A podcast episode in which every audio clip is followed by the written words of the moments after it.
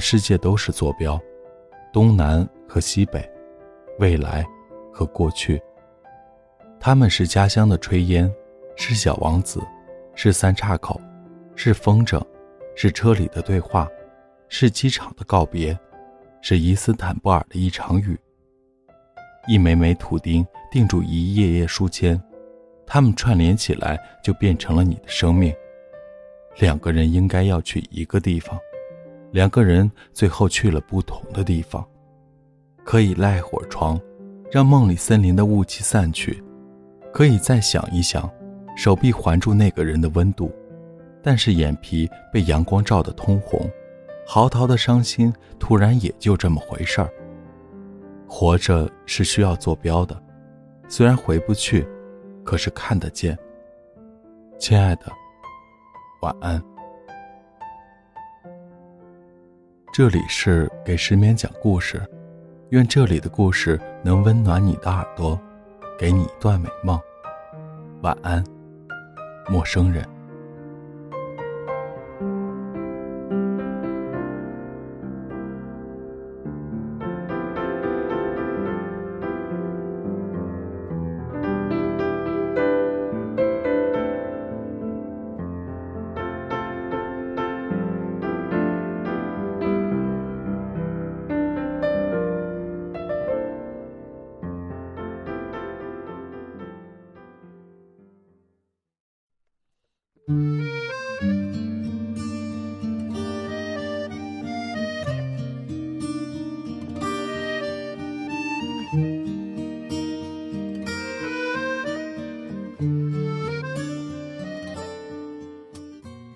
活着是需要坐标的，张嘉佳。一九九零年春节，我到镇上买烟花。这是一个总人口不到两万的小镇，集市、菜场、百货店三合一，绿色顶棚排开一溜阴钞铺、小吃摊儿，每家门口都堆着烟火爆竹。那一年，我外公健在，爷爷奶奶还能下厨，依旧有着家族的概念。远房近亲来往频繁，走一路打一路招呼，不用思考，我能脱口说出各种称呼：三姑六婆、舅姥姥、表姨夫。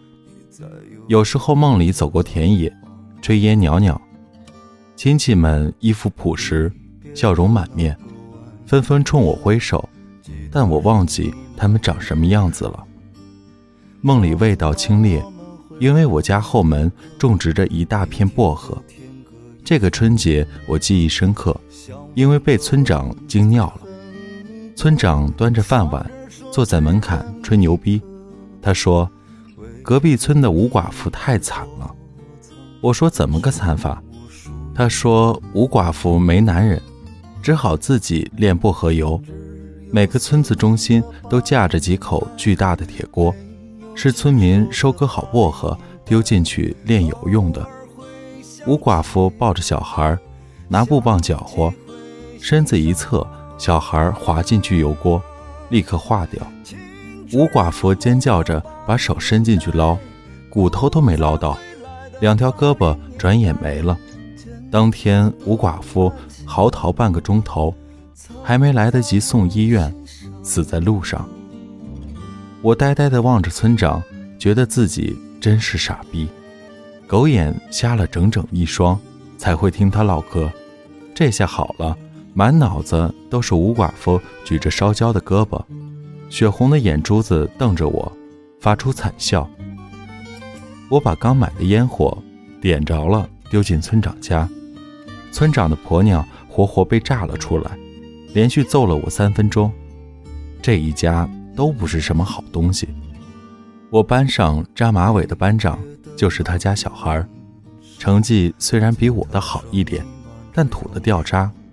这也不能怪他，老家太土了，土的经过本地的公车一天只有四辆，并且马路只有一条，车子从老家沿途开过去，驾驶员和售票员不停地挥手。吃过了吗？翠红。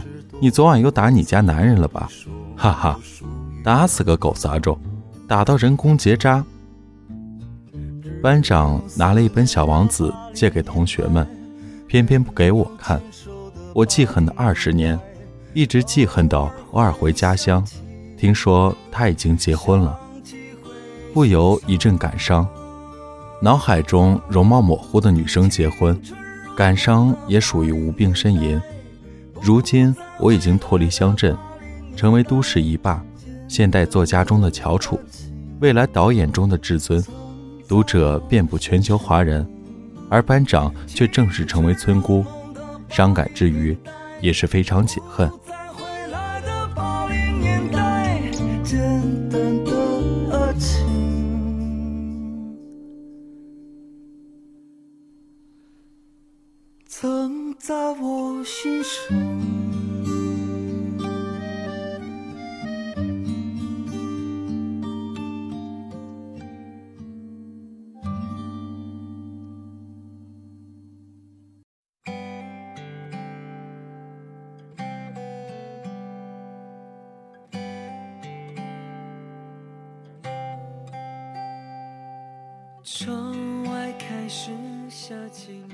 曾经偷想，如果和他结婚的是我，这太革命了，再也不用跟读者撕咬搏斗，买块地建一栋两层小楼，割草、喂猪、挑粪、种田，农活忙完了，喝酒打牌骂街，睡觉前还踹一脚家里养的草狗，草狗嗷嗷叫，隔壁大婶就喊。都他妈冬天了，你家狗还叫春，懂不懂邻里之间要和谐发展？似乎也挺有趣。家乡人民非常勤奋，打牌赌博之余，纺纱、织布、绣花，万元户蹭蹭蹭的冒出来。本来最富裕的是六大队的陈胖子，光拖拉机就买了两辆，一辆用来耕田和运输。还有一辆专门用来黄昏兜风。一到傍晚时分，陈胖子全家坐在拖拉机后面，车厢摆着张八仙桌，男女老少围在桌边吃饭，猪头肉堆得小山一样高。我至今没有想通，拖拉机那么颠簸，突突黑烟喷起来一坨一坨的，在里边吃饭很享受吗？当时虽然没想通。不妨碍我很羡慕。后来改革开放，春晚也办了起来。陈胖子那点钱算个球，居然有人家里装上了录像机，真是童话一样的时代。最漂亮的是赵雅芝，经常吃饭的时候把筷子戳到电视机上。最厉害的是王二小，老子音乐课唱他的歌，没有一个字唱准过调。周六家里有录像机的同学说：“今天去我家里看李小龙。”穷逼学生说：“好好好，下午只上两节课，放学就去。”我说：“我也要去。”有同学说：“我家远，你没车过不去。”我说：“他娘的，我借车。”有同学说：“那你去借。”我就找土的掉渣的班长借，但是。班长连小王子都不肯借给我看的，还冲我吼：“借书就借书，揪我辫子干什么？吼他娘的！揪辫子和借书又不是一个系统的事情，这么超现实干什么呀？”我很小心的过去，借借个车，不借，借个车，下次请你吃话梅，五毛一包的。班长停止削笔。狐疑的看了我一眼，他狐疑的很正确。我只打算请他吃一颗。你借车干什么呀？去看李小龙。到哪里去看李小龙？废话那么多，难道去李大龙家看他生李小龙啊？你借不借？你骑车带我，我也要去看。呸！你带我？班长低头刷刷刷的削铅笔。好吧，我带你。事实证明，我愚蠢到了极点。放学后，大家上车冲锋，一群穷逼学生发了疯一样的踩，一条草狗在他们后面追，他们超过草狗五十米，我发了疯一样的踩，草狗超过我五十米。堕落啊！落后的主要原因有两个：我骑的是女士车，车后面还负重，废了。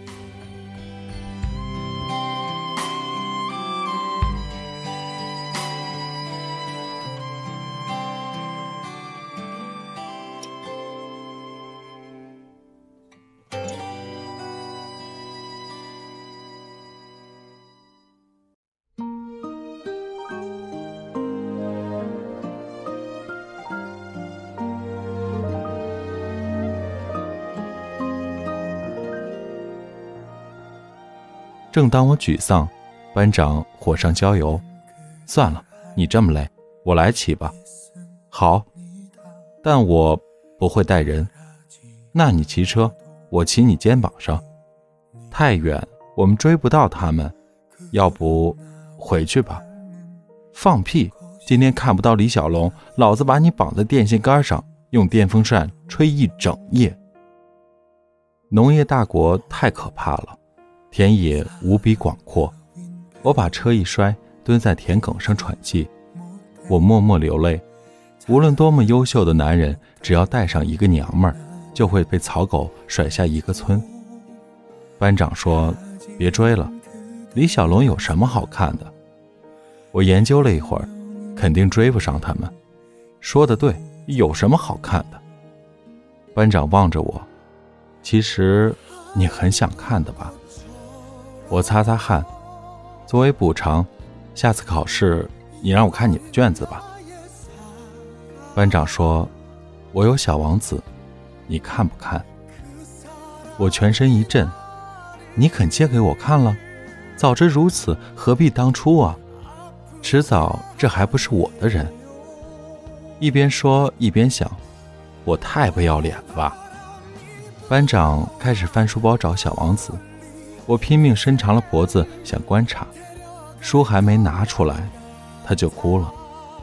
班长一哭，我第一反应是上车赶紧逃跑。上车，我又反应过来，这车是他的呀。你哭什么？我书包里的东西全掉了，掉了就捡呢。谁知道掉在哪里了呀？我要去看李小龙。却被耽搁在这里看你继续抽泣，你陪我回头去找，好不好？找什么呀？马上吃晚饭了，肯定被农民拿回去烧饭，土豆烧肉真好吃。我不管，你骑得那么快才掉的。操，你有没有良心？这还叫骑得快？草狗都比老子迅猛，老子连狗都不如啊！陪我捡，不捡了。我们去看李小龙，满地打滚，连环飞腿。课本明天上课要用的，怎么能不捡？读书有个屁用！隔壁王棍子说，他老婆就是被一个知识分子拐跑的。读书当知识分子，知识分子只会拐别人家老婆。等一下，这么说起来，读书是有用的呀。陪我回去捡书。这样吧。明天我把课本全部送给你，那你呢？我去看李小龙，为中国武术放弃读书。好说歹说，把班长骗上了车，继续往目的地赶路。赶路间隙，我问班长：“你为什么以前不借小王子给我看？谁叫你老是不准时交作业？交他娘舅的作业！我要看小王子，不借。”不借就不借，反正都掉了，你自己从此也就没得看，你再也没东西可以给我看了。哼，小王子留在学校了，没掉。洗澡给我看看了，呸。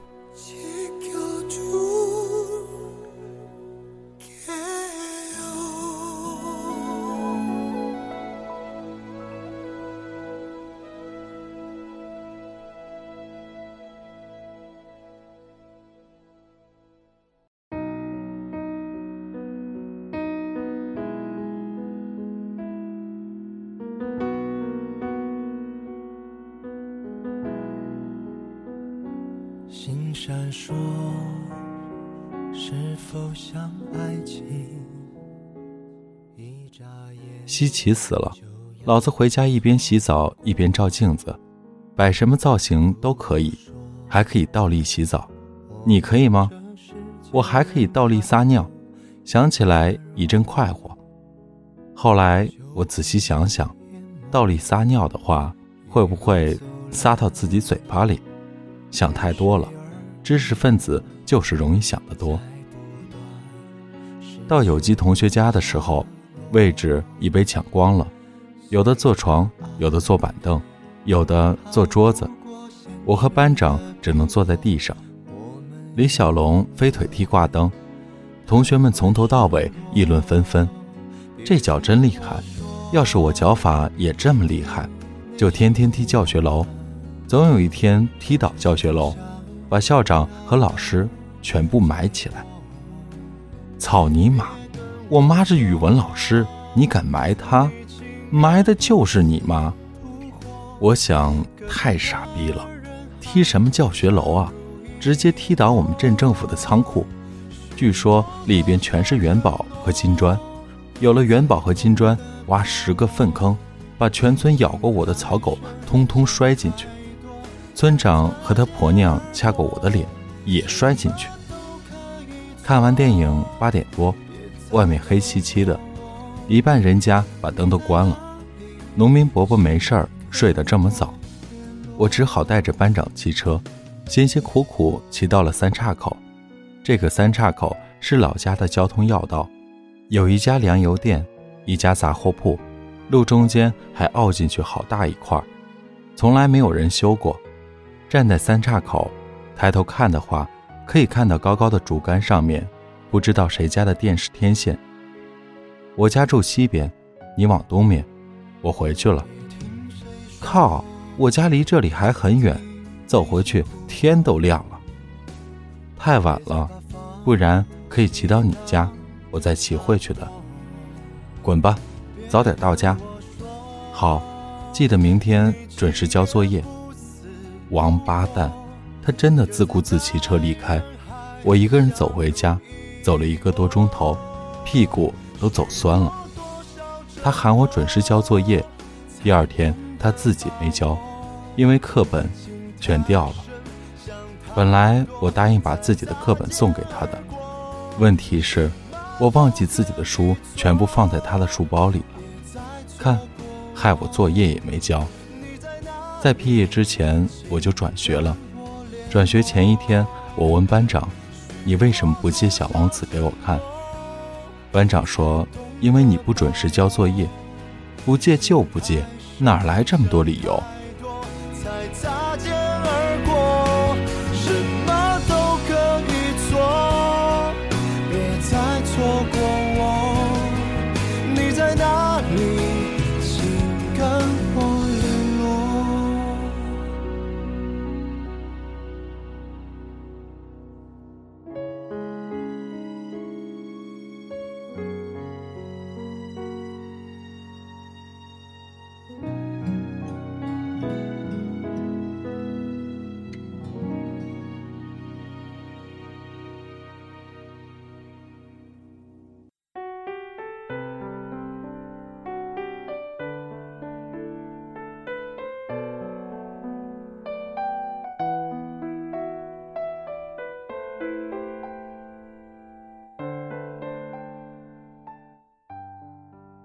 从转学之后，我基本只能每年回老家一两次。我会不自觉地站到三岔口去，它像一个坐标。班长可以没借《小王子》给我看，录像机可以在生活中消亡，我们可以毕业，可以流浪，可以逐渐互相遗忘。可是回过头去，小孩子依旧站在三岔路口，在三岔口有一家粮油店。倒闭了，一家杂货铺不卖东西，门从早到晚关着，路中间还凹进去好大块，依旧没有人修过。站在三岔口抬头看的话，可以看到高高的竹竿上面，但是电视天线已经不见了。镇上的房屋还是老样子，就是石灰一片片掉了，露出红色的砖块。可是。我从来没有碰到过班长，就算碰到了，能不能认出来呢？我在想，如果真的有一天，我在三岔口碰到了班长，还认了出来，那我该说什么呢？你为什么不借给我小王子看？因为你不准时交作业。前几年，一个老家的朋友说：“你还记得咱们小学班长吗？”不记得，他结婚了。我说不记得，他结婚关我屁事。那我结婚总关你事情了吧？送你红包。可是我求婚被拒绝了。我说：“结婚好不好？”他说：“不结。”我问为什么？他说：“因为我不肯戒烟。”看来真的要准备红包了。红包你妹！我被拒绝了。我看着他说：“他已经答应了，只是你没有意识到。你为什么不借给我小王子看？因为你不准时交作业。转学那天，班长送我一个包裹，我打开一看，是那本《小王子》。很多时候，上帝已经答应了，只是我们没有意识到。二零零五年夏天。在博斯普鲁斯海岸认识了一个华裔姑娘，叫米杰，欧洲留学，暑假跑到伊斯坦布尔放风，租了间小公寓，已经住了半个月。我问她是哪里人，她说不告诉你。在米杰公寓喝了两杯，看着她整理好的行李，明天就要回德国。那年我夜夜失眠，离开南京前，我坐在一辆车的副驾驶。问开车的女生：“如果我死了，你怎么办？”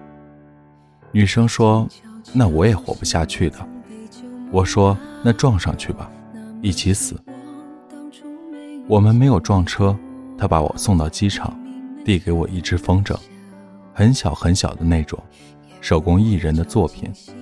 他说：“还给你，两年来这是你送我的第一件礼物。”我说：“好。”他说：“再见。”我说：“再见。”米杰举起酒杯说：“你是不是刚失恋？”我说：“你别诅咒我。”他说：“我也是。”我说：“好极了，干杯。”他说：“你曾经有过最重要的一天吗？”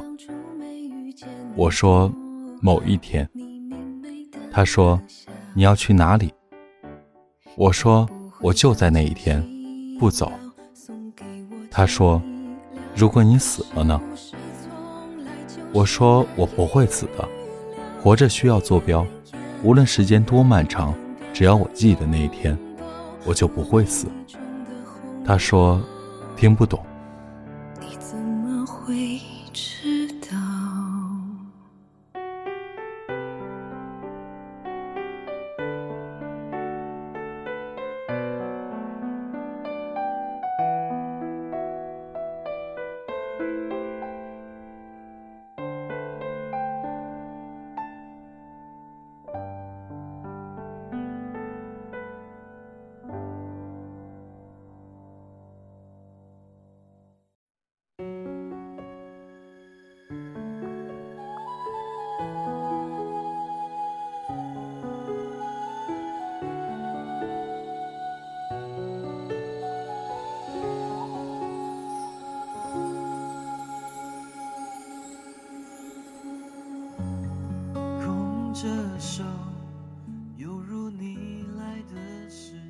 米杰说：“做好吃的，倒腾半天，搞了两碗米粉一样的东西，不过确实很香。我吃的稀里哗啦，问他：‘你到底哪里人？’米杰喝多了，躺在沙发，一声不吭。我拎着酒瓶，推开门，独自踏上街道。我不认识米杰，等他第二天带着行李走出这个公寓。”我们就再也不会相遇了？已经后半夜，我站在一千多家清真寺中间，伊斯坦布尔下雨了。你送我到机场，把风筝还给我。没有盛大的告别仪式，跨越时间的门槛，大地苍茫，种植着一年四季。这里开过一万种花，我不关心。我是要向前走的，带不走的留在田野，离不开的死在山谷。穿好衬衣，我是要向前走的。背后有高山大海，一切不动声色。时光和我一起造就这片世界。密林里藏着你的影子，风声穿行，快乐在清晨结冰。伤心的事滴落汪洋，花了多少力气才平静？深夜的时候路过沙滩，看见你像沉睡的水妖，凝固成深海的一座雕像。月光打量你的面孔，永远不会苏醒。你是我的爱人。我无所不知的爱人，你在山巅，你在海底。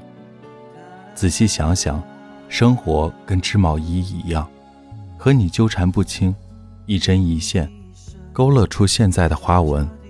我用它御寒，可惜，跟你没有关系了。第一次见面的时候，我问你，你要去很远的地方吗？那有地平线、谜语一样的帆船。故乡快递来的阳光。后来你说，如果我一个人到了，就寄一张明信片回来。所以，我一个人去了。伊斯坦布尔下雨了，下雨了，我看不清你送行的样子。二零零五年秋天，我没有寄明信片回去，我不知道他的地址，也不想知道。新加坡的游轮会过三个年，钟声响第一下，中国春节；第二下，韩国春节；第三下，新加坡春节。这是二零零六年除夕夜，我知道的。十二点将至，甲板上人声鼎沸，碰杯声和烟花声交织在一起。第一下响了，我对着喧嚣的人群说：“新年好。”第二下响了，夜色前所未有的明亮，欢呼声掩盖着一切哭泣。第三下响了，旁边的大叔正在吃一碗炒米粉一样的东西。我指指他的碗，他咧开嘴傻笑，说：“新加坡的炒螺粉。”你他娘的，米杰，你他娘的！我知道了，你是新加坡人。我知道一个陌生人是哪人了。有什么好哭的？他和我的故事毫无关系，只是往事中一枚图钉，把一段旅途定在了地图，变成坐标。可是，在异国他乡的除夕夜，我包里有本书，夹着从未寄出去的明信片，哭成傻逼。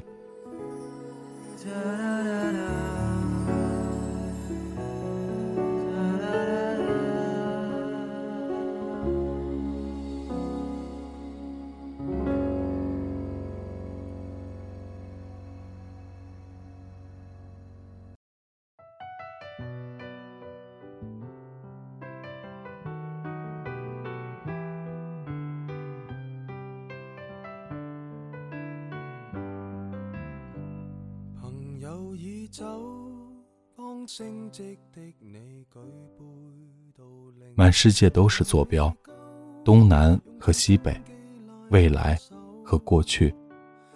他们是家乡的炊烟，是小王子，是三岔口，是风筝，是车里的对话，是机场的告别，是伊斯坦布尔的一场雨。一枚枚图钉钉住一页页书签。他们串联起来，就变成了你的生命。两个人应该要去一个地方，两个人最后去了不同的地方。可以赖会床，让梦里森林的雾气散去；可以再想一想，手臂环住那个人的温度。但是眼皮被阳光照得通红，嚎啕的伤心突然也就这么回事儿。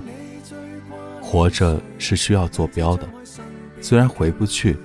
可是看得见，亲爱的，晚安。拥不拥有也会记住谁？快不快乐留在身体里？爱若能够永不失去，何以你今天竟想找寻伴侣？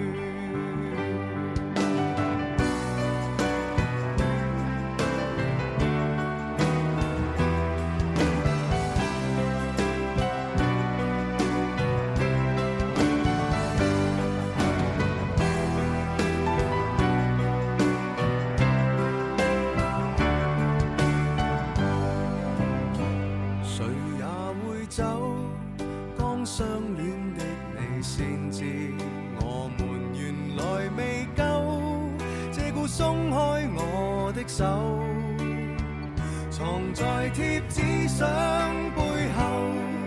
我這苦心開過沒有，但試過散心旅遊，如何答没有？閉起双眼，我最掛念誰？眼睛張開，身邊竟是誰？感激車站裏尚有月台，曾讓我們滿足到落淚。擁不擁有也會谁快不快乐有天总过去。爱若为了永不失去谁勉强娱乐过谁？爱若难以放进手里何不将这双手放进心里？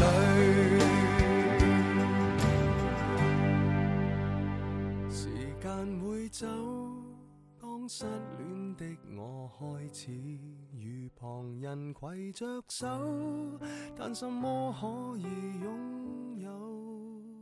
缠在那颈背后最美丽长发未留在我手我也开心饮过酒。